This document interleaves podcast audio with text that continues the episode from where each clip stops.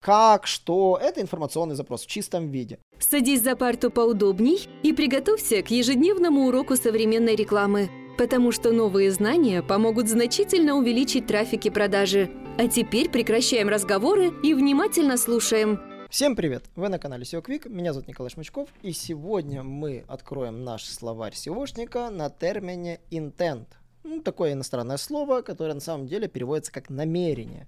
И если мы будем говорить о SEO, то в SEO используется именно понятие поисковый intent или search intent, вы его можете нагуглить. Это основная цель, которую преследует пользователь при вводе запроса в поисковую систему. Что в этот момент происходит в голове у пользователя, вот это и есть тот самый intent. То есть пользователь гуглит какой-то запрос, но в голове может держать совсем другую мысль. Вы можете привести мне в примеры огромное количество запросов, которые могут выглядеть максимально бестолково, но при этом имеют определенный смысл. Э, в качестве самого банального примера, да, давайте возьмем там э, стратегия на миде. Вот сидите и думаете, что это такое, но игроки в доту прекрасно знают, что это. Вот. И на самом деле вы можете таких придумать множество запросов, которые выглядят максимально непонятно для обывателя, но имеют определенный смысл. Также это касается всего. И если вы, допустим, ищете быстрые рецепты капусты, да, как вот, собственно, Брайан Дин в своем блоге употребляет, вы не будете обращать внимание на рецепты, у которых указано время приготовления полтора часа. Но уделите внимание рецепту время приготовления, у которого 10 минут. И именно Google выполняет роль, э, отвечая на пользовательский интент в зависимости от поисковых запросов. То есть, если вы добавляете какие-то определенные триггерные слова, в поисковый запрос, выдача Google может сильно видоизменяться, хотя казалось бы, Вроде бы ничего в нем нет такого особенного. Например, э, запрос э, «Какой сегодня день?» и что происходило в этот день, это абсолютно разные запросы по смыслу, хотя, казалось бы, слова примерно встречаются одни и те же. И странички, которые будут ранжироваться, будут абсолютно разные, с разным контентом. Поэтому почему очень важно search intent? Зачем нужно уделять внимание, собственно, интенту?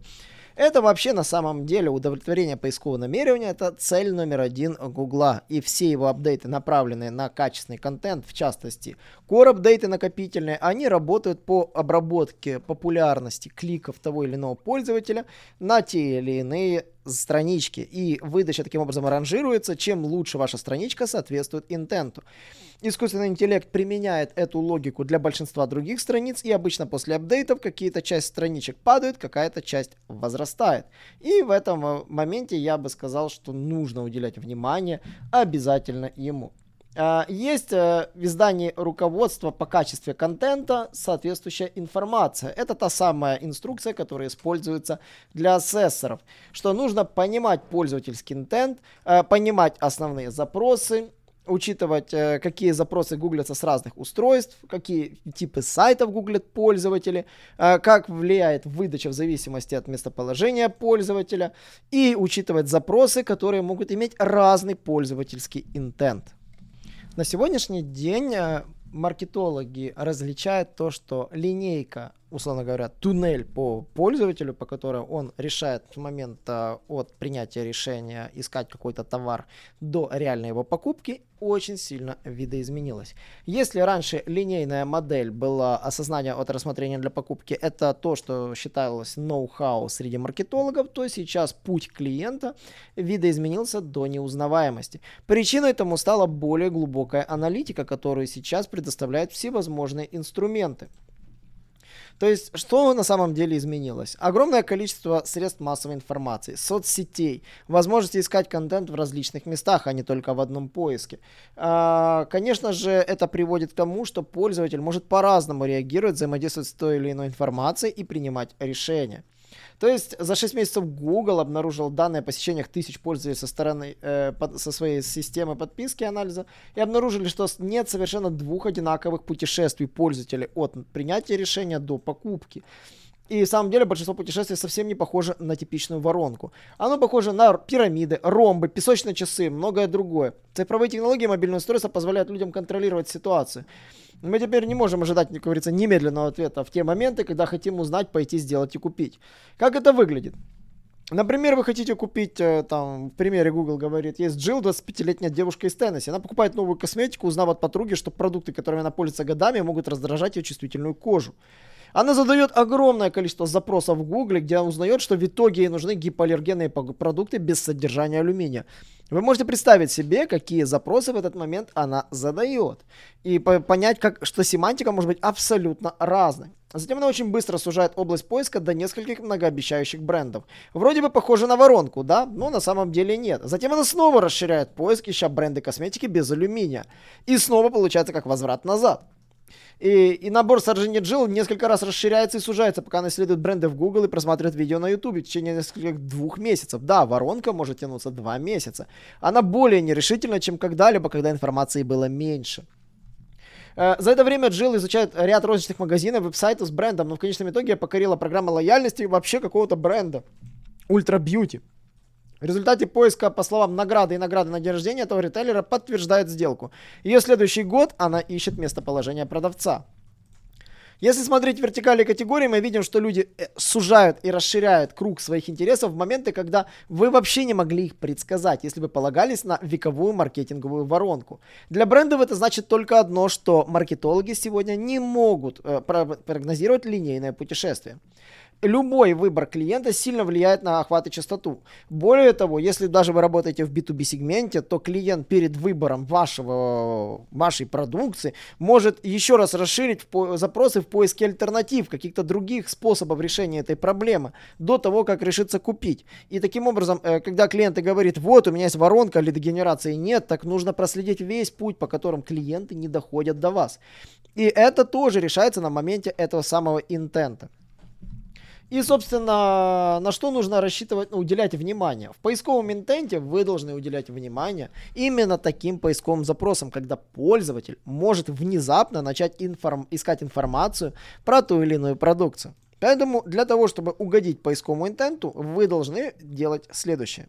Понять, под какие запросы вы затачиваете свой контент изучить конкурентов в выдаче, которые на текущий момент сейчас актуальны. Очень важно снимать именно текущую выдачу по запросам.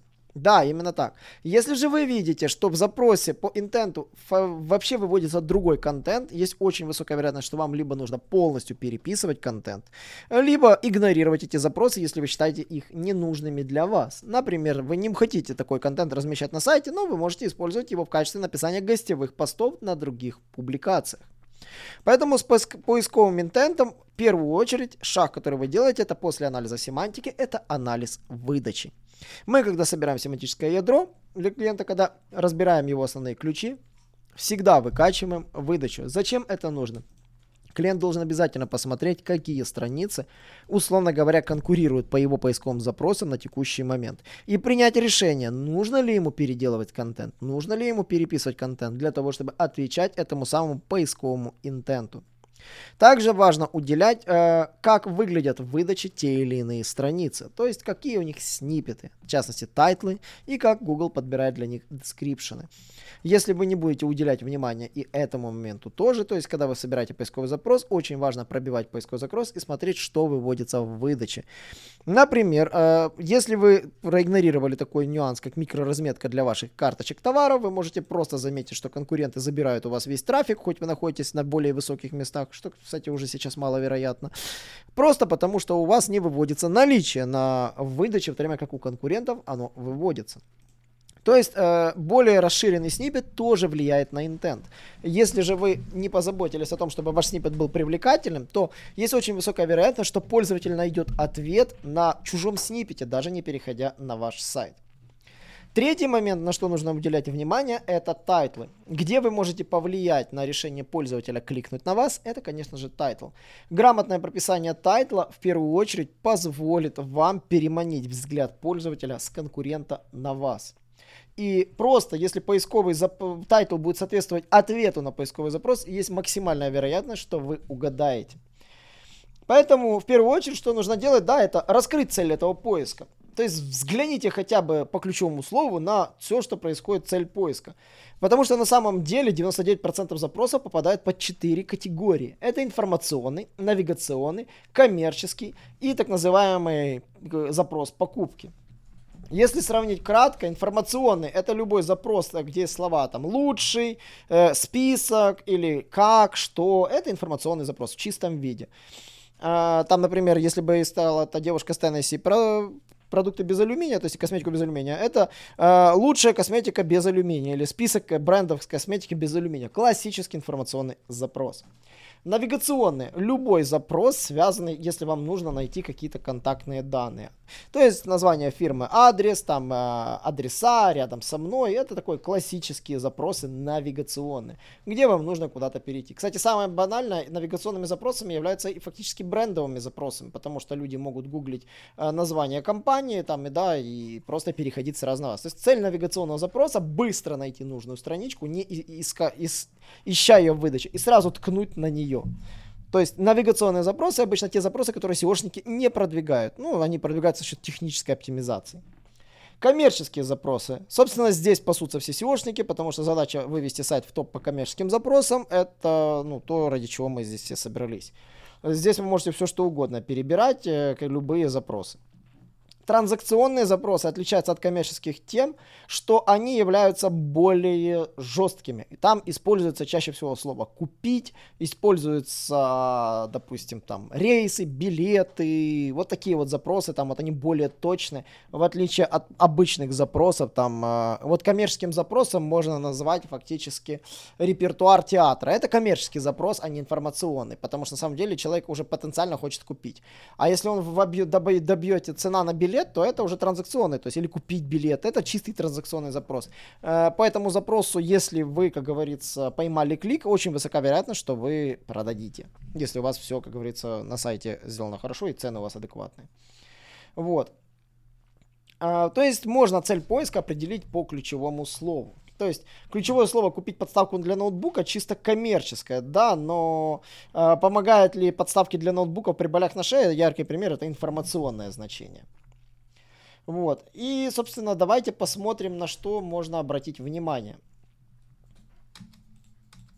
Следующее, что вам нужно будет изучить, это обязательно, какие страницы у вас просели. Такой анализ я рекомендую делать в Search консоли, желательно после каждого апдейта. Найдите дату апдейта, когда он выкатывался в вашей стране, и сделайте э, разброс 2 месяца до апдейта, 2 месяца после апдейта. И выделите те страницы, которые вы не переписывали, не добавляли новые. И посмотрите, какие из страниц реально просели. Просели по выдаче. Именно за какой-то ограниченный период. Страницы, которые просели, именно просели из-за того, что поисковый интент их снизился. Искусственный интеллект их понизил, выведя более другие качественные страницы. Зачем это сделано? Интеллект работает очень просто. Если пользователь пропускает первую страничку выдачи, а кликает в третью, то первые два места, скорее всего, некачественные. Поэтому, если ваши странички свалились с первого по пятое место, интент ваших страничек очень сильно просел. И это именно просел CTR intent, то есть выдача, которую видит пользователь, ему не устраивает. Поэтому нужно по этому запросу посмотреть выдачу, посмотреть сниппеты, посмотреть, насколько их сниппеты качественнее и переработать сниппеты, начиная с тайтла и заканчивая такими штуками, как микроразметка. Поэтому очень важно уделяйте внимание качеству странички. Также уделяйте внимание самой страничке внутри. Если у вас э, очень много всплывающих окон, помните, Google их не любит. Пользователи тоже. И пользователи очень часто закрывают их и могут закрывать окошко. То есть есть так называемые некачественные клики, когда есть намерение выхода, когда пользователя раздражает окна и он закрывает сайт. Также очень важно, какой у вас шрифт. Если шрифт слишком мелкий, помните, что пользователи не любят мелкий шрифт. И Google тоже, как оказалось. Поэтому шрифт 14 пикселей для контента, который нужно прочесть, это оптимальный размер. Ниже его это уже плохой размер. Помните, что пользователя это может раздражать, если он будет слишком мелким. Также очень важно новый формат чтения контента, это подзаголовки. Э, старайтесь контент разбивать по блокам и каждому блоку давать одно-два предложения объяснения. То есть э, разбивка контента, более длинного контента на небольшое количество подзаголовков и с их росписью, конечно же, будет очень качественно. Ну и само собой постарайтесь уделять внимание изображениям. Видео я бы выделил на второе место, но именно иллюстрации и изображения для вашего контента, которые вы показываете, будь то коммерческий контент или контент информационный, являются ключевыми. И уделяйте внимание, собственно, альтегам, которые есть. Напоминаю, что я рассказывал в прошлых подкастах, что Google вводит э, фильтр по определению некачественного контента, и он умеет определять то, что называется keyword stuffing, перенасыщение контента ключевыми словами, ну и, конечно же, так называемый rewrite, но ну, никакого полезного контента. Э, я занимаюсь сейчас продвижением одного из проектов, у которого явно эта проблема прослеживается. Я не нашел ничего полезного, что есть у него, то есть его контент является фактически рерайтом существующего. И Google такие сайты также аранжирует ранжирует плохо и не выводит на первые места. И может быть внезапно окажется, что что-то написано на нем качественное, и оно может выйти в топ. Поэтому старайтесь делать так. При ресерче топ-10 выдачи уделяйте внимание контенту, которого еще в сети нет. Есть очень высокая вероятность, что именно вы будете в топе. Когда вы проводите полный аудит контента на своем сайте, вы должны как раз уделять именно этому внимание. Едем дальше. На что еще можно обратить внимание? Э, также, когда вы анализируете поисковые запросы, обращайте внимание на вопросы people also ask. Или люди также спрашивают дополнительные вопросы. Если эту гармошечку очень долго разворачивать, вы найдете из них 8 или там 12 вопросов, на которые можно смело пилить качественный контент. То есть эти ответы на эти вопросы можно почитать, понять, как их можно улучшить, дополнить и расписать у себя на той страничке, которая у вас по идее ранжируется. Поэтому самая простая такая задачка для каждого. Возьмите эту страничку, которая у вас просела по Search консоли. Возьмите ее главное ключевое слово.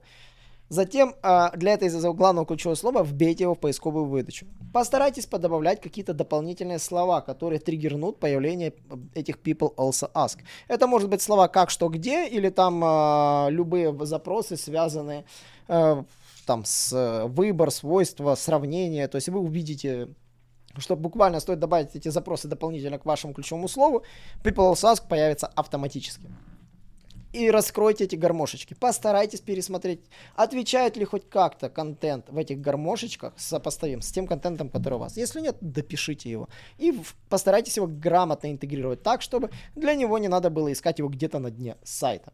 Поэтому этот трюк самый простой, который можно использовать. Ну и, конечно же, а если же это коммерческие страницы, что нужно делать? В коммерческих страницах, конечно же, очень важна микроразметка. Звездочки, рейтинги, отзывы, это все нужно. И первое время, как бы я ни сказал, это серая тематика. Поставьте себе звездочки, рейтинги и накидайте хотя бы с пользователями по 24 отзыва, напишите с вашего сайта и накидайте какой-то рейтинг в текущий момент. Ну, не знаю, сделайте там стартовый рейтинг у товара там 25, скопируйте рейтинги у других магазинов и напишите свои отзывы от своей, стороны, если у вас пустой магазин. Но постарайтесь, займитесь этим. Интернет-магазины — это сайты, над которыми нужно прилично работать. То есть нужно действительно уделять много этому внимания. А, по поводу навигационных запросов, они позволяют найти, собственно, конкретный сайт или конкретную страничку, да, то есть это мы уже по этому поводу говорили. А здесь нужно изучать запросы, по которым гуглят именно вас. Посмотрите все брендовые запросы, которые мелькают в аналитике. Посмотрите, какие запросы люди по вам ищут. И постарайтесь под эти запросы создать навигационные странички у себя. Ваша цель, чтобы CTR у этих страничек максимально вырос. И не пытайтесь создавать контент по страничкам, которые имеют навигационный интент. Например, а, Google Аналитика есть очень высокая вероятность, что вы по этой статье никогда не продвинетесь. Потому что Google Аналитика это навигационный запрос. Она у вас будет всегда давать очень мало кликов. Но если вы там напишете инструкция по настройке Google Аналитики, есть очень высокая вероятность, что CTR этого запроса будет гигантским. Поэтому, если у вас есть странички с массой показов и очень мизерным количеством кликов, есть очень высокая вероятность, что это странички под навигационный интент. И, скорее всего, они попросту вам не нужны. Перепишите их, сосредоточив на запросах навигационных для вашего сайта, другие странички, а эти сосредоточены на классических информационных. Поговорим про ключевые слова с несколькими намерениями. Вот. Э, есть ключевые слова, которые на самом деле могут иметь несколько намерений пользователя. Ну, например, Walmart, самый такой пример, да, это может быть одновременно люди, которые ищут Walmart или ищут сайт, или хотят узнать что-то о Walmart, что они хотят с таким запросом Walmart. Или, допустим, там э, человек, который гуглит там, не знаю, Конституция Украины. Что он ищет? Документ Конституции. Или хочет почитать страничку в Википедии. Или его интересуют какие-то отдельные законы, но он просто не уточнил запрос. вот такого рода вот э, запросы с двойным значением, с ними есть один нюанс. Если вы создаете контент под запросы, которые могут иметь двойное значение, есть очень высокая вероятность, что пользователи на него не будут переходить. И у него будет та же проблема, которая связана с навигационными запросами не под ваш сайт. И поэтому по этим запросам самый простой вариант переработать тайтлы так, чтобы они походили на самые кликабельные тайтлы по этой, по этой теме. Здесь помогает анализ конкурентов. Э, в анализе конкурентов смотрите ключевые слова, которые являются вот такими с двойным значением, и смотрите именно как конкуренты выкрутились, чтобы написать контент, который им дает больше всего трафика. Вот. На это нужно обращать внимание. Казалось бы, вроде бы intent это так легко, ну, вроде бы понимаешь, да, ну это то, что думает пользователь. А если посмотреть э, в целом а, вот более детальные варианты, представьте себе, если человек а, вбивает любой запрос, допустим, шумоподавляющие наушники, что он хочет? Узнать о них, купить их. Вот, вот что на самом деле этот запрос, на что он должен отвечать. Э, на что он отвечает, зачем он нужен. Конечно же, попробуйте посмотреть, как выглядит выдача по этому запросу. Когда клиент меня спрашивает, этот запрос под карточку товара или под статью, я всегда говорю, вбивайте в поиске запрос и смотрите, в частности, со своими настройками IP в своей стране. Например, вот тот же самый запрос э, наушники, которые там э, шумоподавляющие, в первую очередь, это, конечно же, страничка, которая посвящена категории товара. Да, а потом уже там другие статьи могут вести там отдельные статьи в блоге. И поэтому, если посмотреть, если посмотреть шумоподавляющие, там, шумоподавляющие наушники, то я бы это использовал как категорийную страничку. А лучшие шумоподавляющие наушники это уже статья, которая будет перечислять те или иные вид- виды наушников. Поэтому любой запрос обязательно нужно проверять. Это же касается адаптации контента под расширенные сниппеты. Любой запрос how-to по умолчанию подразумевает какое-то перечисление внутри. Как делать расширенные сниппеты? У меня есть большое видео, которое вы можете обязательно посмотреть у нас на канале. И статья, посвященная инструкции, как адаптировать контент под эти самые расширенные сниппеты. Поэтому, если резюмировать, intent это такой алгоритм, который на самом деле Google пытается притянуть к своему искусственному интеллекту, основываясь исключительно на поведении масс. Вы должны здесь руководствоваться иногда не здравым смыслом, а реальной картиной и статистикой, работать по ретроспективному анализу и, конечно же, смотреть на текущий момент статус-кво, что происходит в выдаче по этому запросу в данный момент. Надеюсь, я более детально вам объяснил, как работать с этим и как адаптировать свой контент. Понимаете, что теперь вам придется много чего удалять, если вы многие контент создавали, просто затачивая под ключевые слова, а не изучая интент. И поймите о том, что SEO не стоит на месте. В частности, Google внедряет не зря так много алгоритмов. Следите в нашем телеграм-канале, мы много чего рассказываем про новые алгоритмы Гугла. Особенно были недавно свежие посты про сентябрьский апдейт. Поэтому всех буду рад видеть там и до новых встреч. Наш урок закончился, а у тебя есть домашнее задание – применить новые рекомендации для получения трафика и продаж. Также оцени наш урок и оставь свой реальный отзыв в Apple или Google подкастах для получения специального подарка в чате сайта SEO Brookwick